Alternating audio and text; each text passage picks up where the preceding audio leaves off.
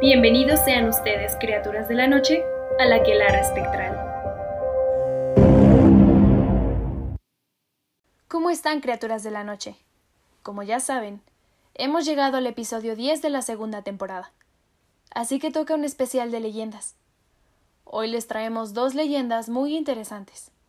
Una de Coyoacán, Ciudad de México, y otra de Guadalajara. No esperemos más, pero primero me presento. Yo soy Fridi y se encuentran conmigo Eva y Joshua. Ahora sí, comencemos. El árbol del vampiro. El museo Panteón de Belén en Guadalajara, Jalisco, es un campo santo que tan solo estuvo en funcionamiento 50 años. Comparte terreno con numerosas personalidades mexicanas. Ahí descubrimos un árbol que nace y se eleva directamente de una tumba. Y aquí comienza la historia de un vampiro y de un árbol, el cual ayudó a plantar. Y no era que le gustaran los jardines, pero hace mucho, mucho tiempo, él era tan aficionado a la sangre que cometió muchas barbaridades y aterró a la gente de Guadalajara sobre todo a quienes vivían por el rumbo de lo que ahora es el Hospital Civil. La cosa comenzó cuando los señores del carretón de basura encontraron algunos perros muertos. Pero no eran como cualquier perro muerto. Reportaron a las autoridades que los animales parecían no tener gota de sangre en sus cuerpos. El jefe de policía tomó nota llegó a pensar que el culpable sería algún animal que pudo haber escapado de la barranca, mismo que seguramente aprovechaba la oscuridad nocturna para no ser visto. Sin embargo, a los pocos días se reportó un grupo de gatos muertos por el mismo rumbo y en condiciones iguales. No tenían una gota de sangre. Las autoridades agregaron una hoja más al reporte y sospecharon que algo extraño debía estar ocurriendo. Todo dio un giro inesperado que puso a temblar a todos cuando aparecieron personas muertas y con señales de que su sangre había sido chupada. Esto es grave. Dijo el jefe de policía. Es un vampiro si lo hubiese gritado desde las torres de la catedral. Por toda la ciudad corrió la voz de que había un vampiro suelto y hambriento. A partir de esa misma noche, autoridades y ciudadanos voluntarios iniciaron el patrullaje por la ciudad para encontrar a ese ser que les había quitado la calma. Buscaban y buscaban Perseguían todo lo que se movía y hasta acudían cuando se escuchaban gritos extraños. Entonces corrían armados con sombreros y cuerdas para atrapar al vampiro, pero cuando llegaban, descubrían que el grito había sido de doña Juana, porque no conseguía despertar a don Pánfilo, el panadero, quien debía preparar muy temprano los virotes para vender. Rayos, eso sí que daba coraje. Entonces todos lo despertaban a sombrerazos y continuaban su búsqueda. Seguían a perros y gatos por aquello de que hubiese sido seleccionados por el vampiro para su cena. Una noche, hasta siguieron a unos hombres que perseguían a un cerdito el cual se les había escapado del corral de una casa. Primero los creyeron sospechosos, pero cuando descubrieron que en realidad solo querían recuperar al puerquito, acabaron ayudándoles. Parecía que el temible vampiro planeara bromas pesadas para despistarlos porque a él no lograban encontrarlo. Y cada mañana los señores de la basura, se hallaban animales o personas muertas. El terror aumentaba y ya nadie quería trabajar recogiendo la basura. Finalmente, un mediodía, mientras desayunaba su torta ahogada, al jefe de la policía se le ocurrió una grandiosa idea. Las muertes siguen ocurriendo por la misma zona. Así que... Ah, caray, esta cosa está bravísima. Dijo entre un bocado y otro, mientras procuraba que no se le cortara la respiración, con lo picante que estaba la salsa de la torta. Lo que haremos Solvió saliva. será pedir al carpintero. De veras que pica. Ah, sí. Decía que le pediremos al carpintero que nos prepare estacas hechas de camichín. ¿De camichín? Preguntaron los policías. Sí, la madera de camichín protege. Protege mucho. Y a los vampiros solo se les puede acabar con una estaca de madera que les atraviese el corazón. Ni modo, lo tenemos que hacer. Dijo él. Pues sí, pues sí, ni modo. Dijeron sus colaboradores. El caso es que esa noche, armados con estacas, hechas con un trozo de aquella madera, los vecinos del hospital civil salieron, buscaron y utilizaron a un joven como señuelo para atraer a la bestia y ponerla presa. Dicho y hecho, el vampiro cayó en la trampa. Ante la sorpresa de muchos, lo atraparon y clavaron la estaca al vampiro. Este, no sin antes gritar que algún día llegaría su venganza. Así se descubrió que se trataba de un caballero de origen inglés, de quien nadie hubiese sospechado jamás. Este extraño personaje, llamado Don Jorge, se trasladó a vivir a Guadalajara. Era un color ceniciento. Siempre llevaba ropas negras que acentuaban su estado demacrado. Sin embargo, no fue hasta después de ser descubierto que sus vecinos tuvieron presente el hecho de que nunca se le viera salir de casa durante las horas del sol. La noticia corrió por la ciudad y cuando enterraron el cuerpo en el panteón, se dio la orden de colocar una losa de piedra muy, pero muy pesada encima. No era que tuvieran miedo, sino que así todos estarían más tranquilos, porque el vampiro no podría escapar de ahí. La calma volvió pronto a la ciudad y el asunto en el olvido. Varios años después, el vigilante del Panteón de Belén notó que una rama salía de la tumba, ya que de la estaca que descansaba sobre el corazón del vampiro brotaron unas raíces que alcanzaron a romper la sepultura y elevarse en un hermoso árbol. Día a día se iba fortaleciendo y creció dejar claro que nadie lo detendría, que llegaría a ser el frondoso camichín, el cual hoy se puede admirar. Alguien, quien seguramente sabía la misteriosa historia, le dio el nombre del árbol de vampiro y así se le conoce. Claro, hay quienes afirman que si algún día se cae dicho camichín, el vampiro volverá a rondar por la ciudad con sus temibles colmillos.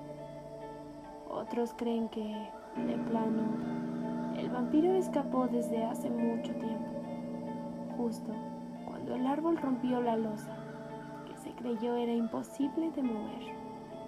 Según ellos, trabaja en las casas del terror de las ferias.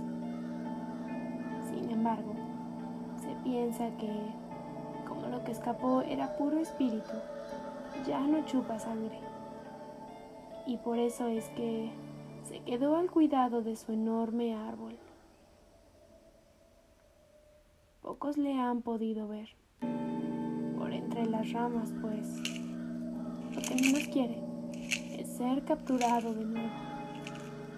Quizás sí tenía razón aquel jefe de la policía cuando dijo que el camichín protege mucho.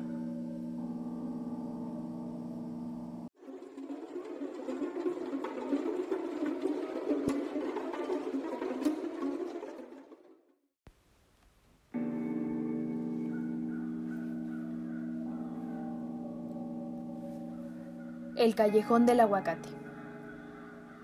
Escondido en el corazón de Coyoacán, en el barrio de Santa Catarina, detrás de la Casa de Cultura Jesús Reyes Heroles, en la calle Francisco Sosa, número 202, se encuentra un pequeño callejón empedrado, de no más de 4 metros de ancho, en el que, según cuentan, se puede vivir la más aterradora experiencia. En la pequeña colonia, en los tiempos del general Lázaro Cárdenas, 1934-1940, se dice que vivió un militar solitario y con fama de tener un carácter rígido y reservado. Esto debido al estrés postraumático de las batallas. Salía todos los días a hacer largas caminatas para calmar la ansiedad y el padecimiento. Uno de los vecinos, que era un niño, todos los días salía a jugar y fascinado por las medallas de la chaqueta del militar, le insistía diariamente a que jugaran juntos. Sin embargo, el señor siempre le negaba el deseo o simplemente lo ignoraba a pesar de la insistencia. Esta petición enervaba los ánimos del militar, tanto que un mal día, en un ataque de ira, golpeó al niño hasta matarlo y lo colgó en el árbol que se encontraba en la calle, dejando como testigos de tan horrible atrocidad a un frondoso árbol de aguacate que está a la mitad de la arteria y a un misterioso monje que desde las ventanas de su claustro, donde veía siete monjes, observó toda la acción y cuyo rostro horrorizado aparece aún en la ventana. Tras el incidente, el atormentado hombre se arrepintió de haber cometido su horrible asesinato.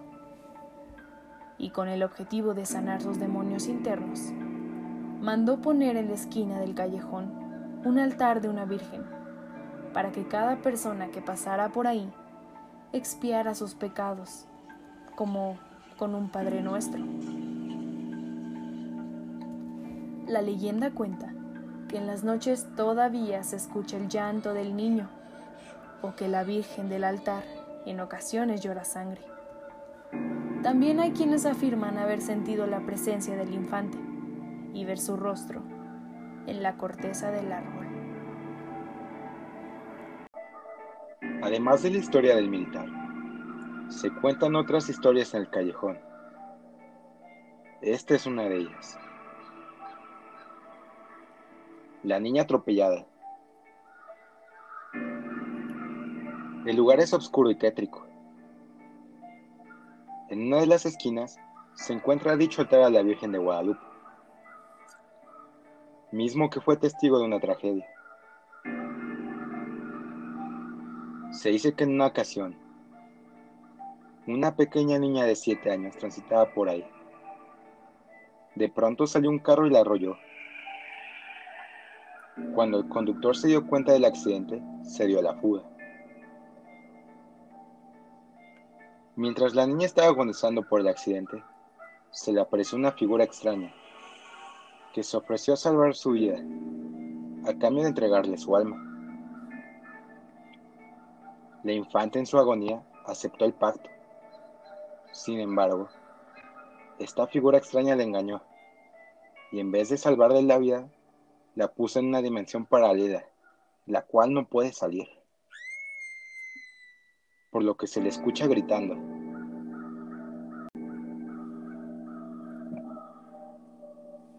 La criatura era el mismo diablo, quien puso el alma en un lugar donde la niña no ha podido salir. Y se dice que la menor, presuntamente, deambula en las madrugadas por el callejón. Esto provocó que años más tarde cientos de personas fueran a buscar favores del diablo, a altas horas de la noche al callejón.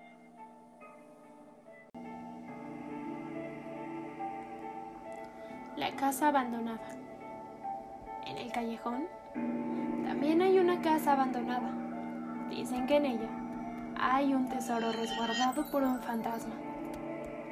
Así que tres jóvenes entraron en busca del tesoro, pero la cosa acabó mal. Todos ellos pensaron en quedarse con el dinero y traicionar a los otros. Así que terminaron matándose unos a otros y quedando condenados a una maldición eterna que les impide abandonar la casa. A pesar de esta advertencia, algunas personas han querido sacar riquezas, pero no han tenido éxito. Lo único que se han llevado son desgracias, enfermedades, mala suerte y muerte. Otras historias sobre el callejón. Algunas otras personas cuentan que durante el periodo del cardenismo, en una de las casas se reunían altos mandos del gobierno que acostumbraban a realizar sesiones espiritistas. Usaban la Ouija.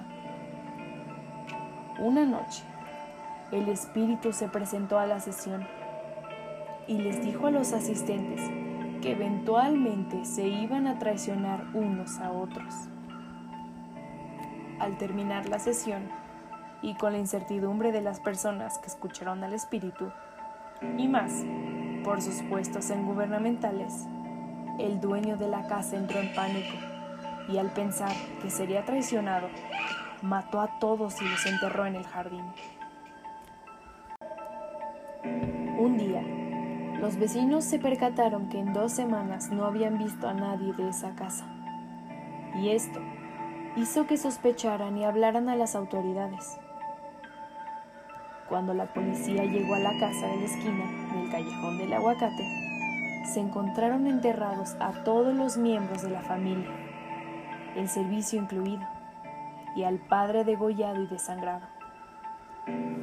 La cabeza nunca fue encontrada, pero aparece en el callejón buscando venganza y desquitándose con los transeúntes habituales de Coyoacán en nuestros días. Desde ahí, se cuenta que en la casa se escuchan cadenas que se arrastran, además de gritos, y que se puede ver a los espíritus de los muertos en las ventanas. Mucha gente afirma que al oscurecer es muy común ver a una mujer parada en la ventana de esa casa. Son muchas las leyendas que rondan este lugar una más. Dice que por las noches vaga un jinete vestido con ropa que data la época de la revolución. Aunque hay testigos que aseguran que también de día se aparece esta alma en pena. Se cree que este callejón es un lugar que Satanás utilizó para no estar solo y aburrido. Este se apodera de los pobres ignorantes que se acercan por ahí y los atrae al mal, convirtiéndolos en enviados del infierno.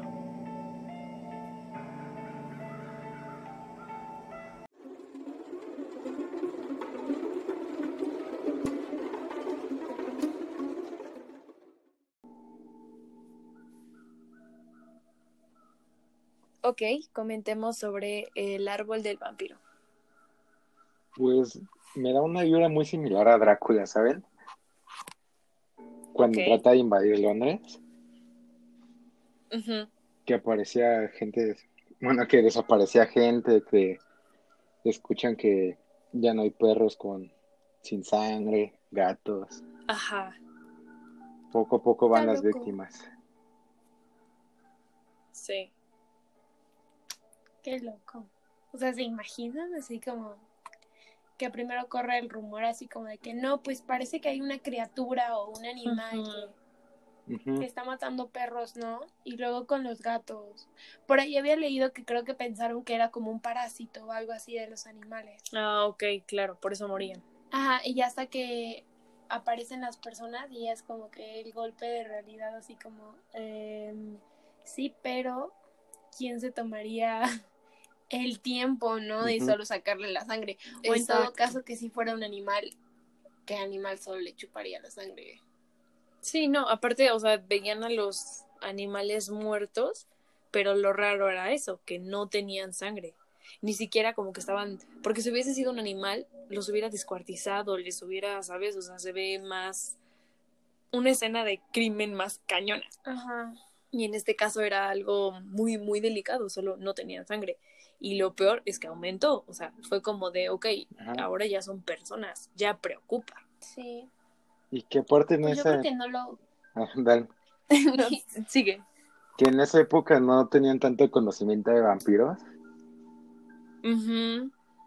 entonces pues Sí. no era que se leyeran el libro de Drácula o vieran las películas, o Claro. solo eran como rumores que escuchaban. Sí, pues sí, o sea, yo creo, yo creo que sí pasó un gran tiempo, o sea, entre varias cosas en lo que justo, ¿no? Como decía Eva, que pensaban que era una enfermedad, que tal, lo que sea, hasta que como que ya llegó un punto en el que no, esto ya es otra cosa, o sea, ya no tiene nada que ver, no es el chupacabras, no es nada, o sea, algo está muy cañón. ¿Y tú qué ibas a decir, Eva? Que yo creo que, o sea, me imagino que haber empezado inocentemente como con los animales, pero, o sea, ya al final no los saciaba. Entonces, pues tuvo que buscar a personas. Sí, obvio. Y obviamente el pueblo se volvió loco. Sí, está súper loco. Y Sí. Qué acertado, ¿no? Lo de la estaca del árbol. Yo no sabía eso, ¿eh? Yo pensé que cualquier estaca y pum al corazón y ya. Digo, no sé qué tan cierto o qué tanto se podría saber de vampirismo en esa época, Pues pero pues... a lo mejor sí es cualquier estaca, porque pues no creo Ajá. que, bueno, no sé, en Europa tuvieran este tipo de, de árboles específicamente, a lo mejor este árbol claro. tenía propiedades este, diferentes, ¿no? De protección, como dicen. Sí, Mm, sí, porque además eran muy religiosos. Entonces, pues sí, y ahora pues esta discusión, ¿no? Pensar qué habrá pasado, o sea, si con ese vampiro, si sí fuera a salir, si no. Lo curioso es eso, o sea, se me hace muy curioso cómo, o sea, sabemos que hasta en las banquetas hemos visto eh, cómo la naturaleza sale porque sale. Ajá. O sea, ponen cemento y las ramas dicen Nel y salen. Y ves de repente entre, entre un, donde, o sea, donde juntas dos banquetas, donde está saliendo una florecita o pastito. Entonces, pero lo raro es que en todo el cementerio, en el único lugar donde nació una plantita que se volvió un árbol, fue de la tumba donde se supone que estaba enterrado este güey.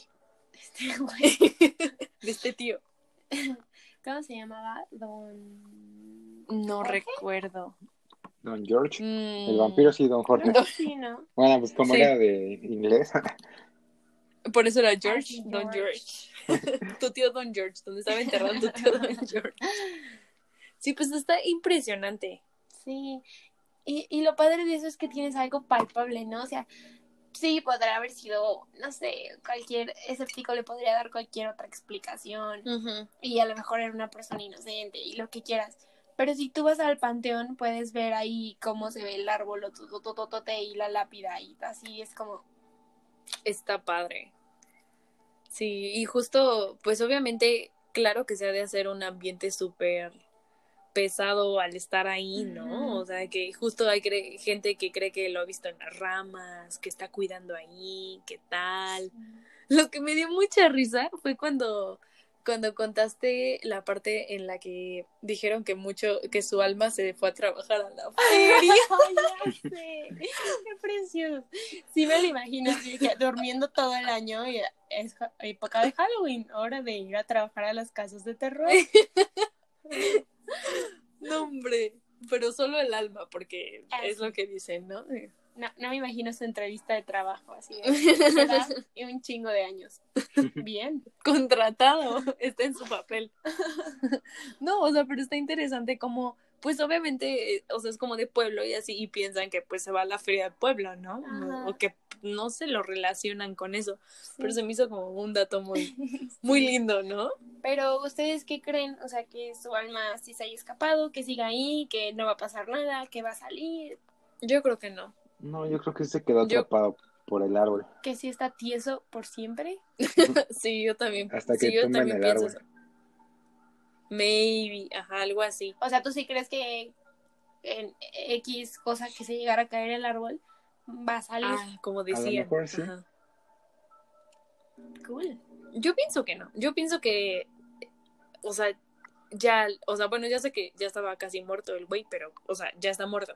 Entonces ya está muy cañón que, que reviva. Yo ah, eso pienso. Pues quién sabe. ok. Siguiente leyenda, el callejón del aguacate. ¿Quién empieza? Pues está, está padrísimo cómo tiene tantas historias, ¿no? Ah, sí, Creo que es la leyenda, no sé, debe de haber muchísimas más, pero Claro. es la primera que yo conozco que tiene tantas historias. O sea, no es como, por ejemplo, eh, cuando hablamos de la planchada, que tiene como, pues, Como versiones. ajá, varias versiones. No, o sea, aquí han pasado miles de cosas. Ajá. Y pues sí, o sea, pura energía mala. Sí. Está loquísimo, la verdad. O sea, cuando estábamos haciendo la investigación, es como de que todos conocíamos, bueno, por lo menos yo conocía la historia del niño nada más, ¿no? Y sí decir como de que, ah, qué mala onda. Y luego leer lo de la pequeña que atropellan y lo de la casa Mm. abandonada y luego la casa en la que jugaban Ouija y es como, ¿qué? Además, como dice que es un... Es justo que Sí. decir, es un callejón chiquitito. Es que, pues, quieras o no, es la vibra. Y obviamente ya se hizo una vibra súper pesada en ese lugar y negativa, que es, o sea, es, es lo que empieza como a llamar cosas negativas. Entonces, como que por algo, pues todo lo que pasa es malo, es negativo, o sea, y, y, y se acumula y justo como es pequeño, se acumula y bueno, eso es lo que yo pienso y, y empiezan a desatarse estas historias. Y como creo que empezó muy violento, pues se quedaron así. O sea, el tipo ahorca al, al niño. Bueno, lo mata a golpes. Ah, Bueno, ajá, lo, lo mata a golpes y lo cuelga del árbol. Entonces, eh, pues, eh, o sea, fue muy violento. Y, y de repente, o sea, empieza a aumentar y todo, todo, todo lo demás se vuelve más violento, ¿no? Atropellan a la niña y aparte dicen que, que o sea, no que la atropelló el diablo como tal. no fue como El de, diablo. ¡Ey, qué buen carro! si le piso aquí, ¿qué pasa?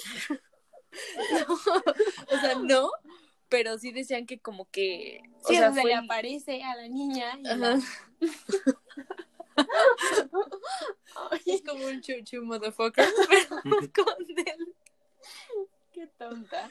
Pero según yo tengo entendido, no sé cuál sea el orden cronológico, pero lo que pasa en le- el militar y el niño y la casa con la ouija y el asesinato. ¿Van es- igual? Ajá, es casi al mismo. Sí, por lo de los la años niña ya es un 40, poco ¿no? después. Ajá. Pues sí. No, pues está cañón, o sea, porque aparte, o sea, aparte de que en el callejón, también la casa. Y pues es que te digo, o sea, todo como que se va como llenando de esa mala vibra y no sé, y también está muy loco eso de que el güey se o sea, se vuelve loco y empieza a matar a todos.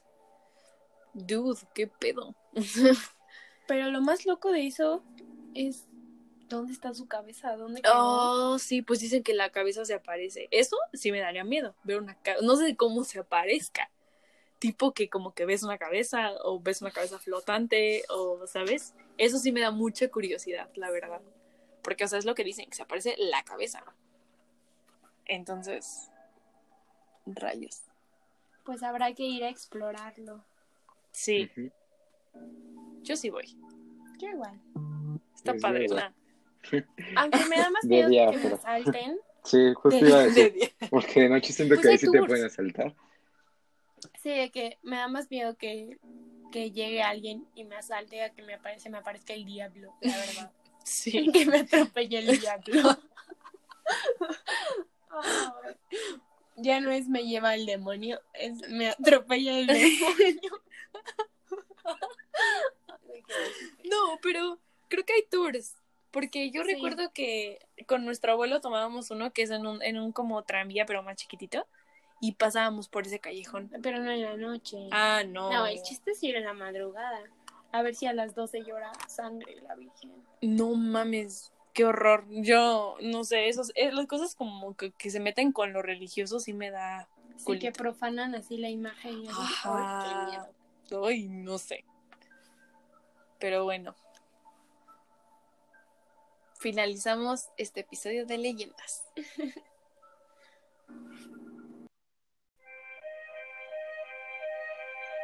Toda información utilizada en este episodio fue sacada de internet y damos créditos a sus respectivos autores. Y con esto, criaturas de la noche, llegamos al final de esta tercera edición del especial de leyendas. Les agradecemos por todo su apoyo. ¿Ustedes ya conocían estas leyendas? No olviden seguirnos en todas nuestras redes sociales. Nos pueden encontrar como Aquelarre Espectral.